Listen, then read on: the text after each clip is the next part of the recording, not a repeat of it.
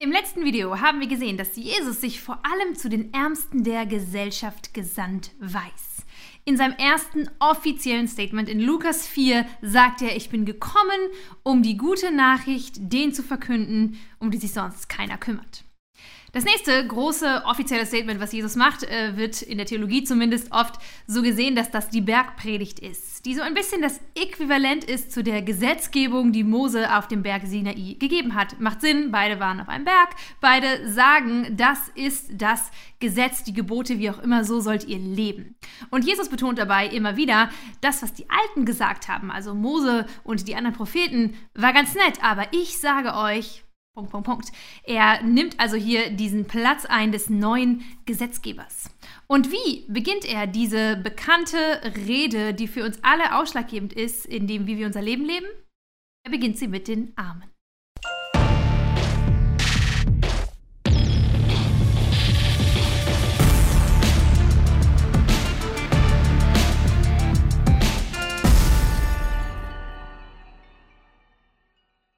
In Matthäus 5 6 und 7 lesen wir diese Bergpredigt und sie beginnt mit den sogenannten Seligpreisungen.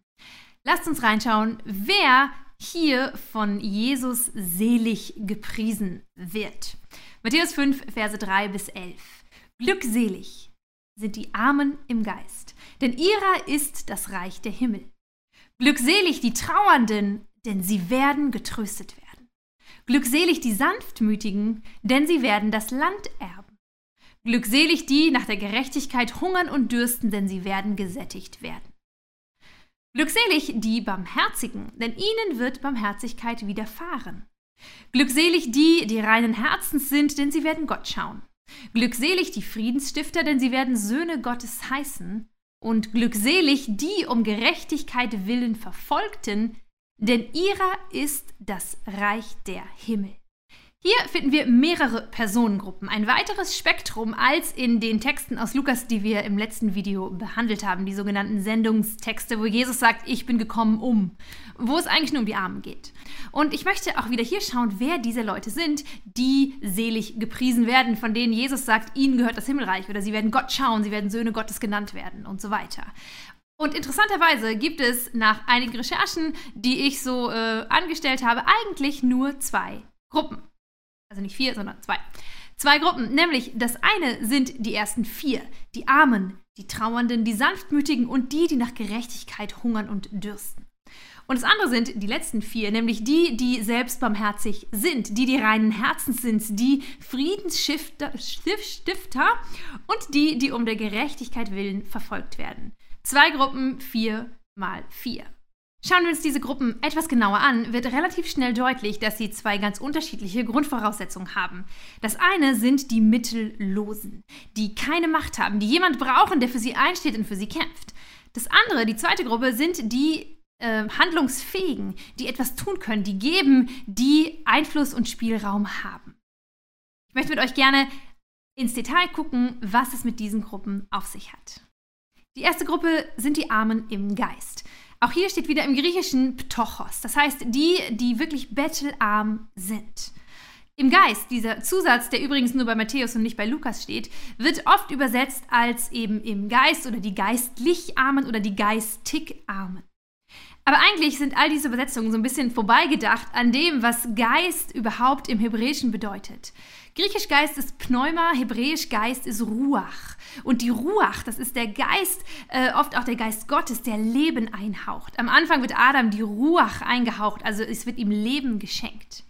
Wenn wir also von Armen im Geist sprechen, sprechen wir von Menschen, denen die Kraft und die Lust zum Leben fehlt. Es sind dieselben Armen, die Mittellosen und nicht einfach nur geistig arme Menschen, die aufgrund von ihrem Leben, ihrer sozialen Stellung keine Hoffnung oder wenig Hoffnung auf ein Leben haben.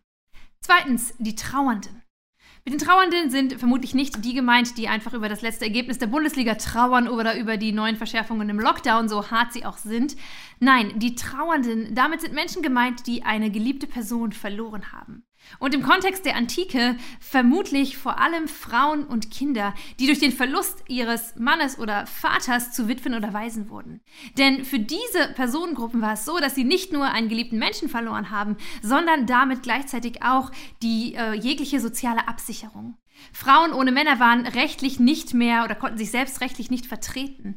Äh, es war schwierig, Arbeit zu finden. Oft wurden sie dann in Schuldsklaverei oder in andere Abhängigkeitsverhältnisse hineingetrieben, um für sich und ihr Überleben sorgen zu können.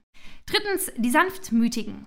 Und konträr zu dem, was wir vielleicht mit diesem Wort verbinden, Sanftmütige, also einfach Menschen, die nett, lieb und freundlich sind, meint dieses Wort eigentlich eher die Menschen oder eine Menschengruppe, die sich nicht anders helfen kann, als einfach sich selbst ihrem Schicksal zu ergeben.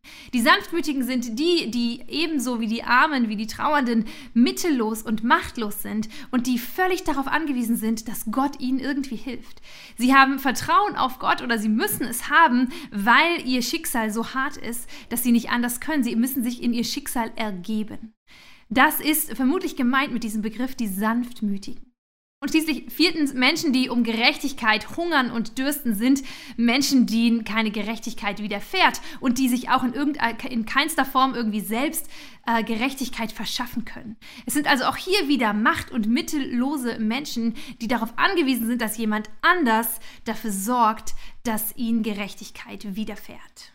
Wir sehen also, dass sich diese vier Gruppen eigentlich alle sehr ähneln. Sie haben alle das eine gemeinsam, dass sie handlungsunfähig sind und keine Mittel haben, keinen Einfluss haben, um für sich selbst einzustehen oder zu kämpfen. Und ihnen verspricht Jesus das Himmelreich ohne jegliche Bedingung. Da heißt es, den Armen gehört das Himmelreich, den Trauernden, sie erhalten Trost, die Sanftmütigen erhalten das Land zum Besitz und die, die sich nach Gerechtigkeit sehen, werden diese Gerechtigkeit erhalten.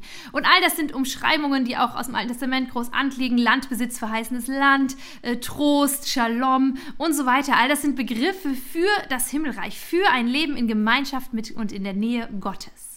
Und Gott sieht diese Menschen und seine Liebe und seine Fürsorge gilt ihnen und er legt ihnen keine Verpflichtungen auf, um in dieses Himmelreich zu kommen. Es heißt nicht, glückselig sind die Armen, wenn sie meine Gebote befolgen, wenn sie mich suchen, wenn sie meinen Namen anrufen, dann erhalten sie das Himmelreich, sondern es heißt, glückselig sind die Armen, denn sie werden das Himmelreich erhalten.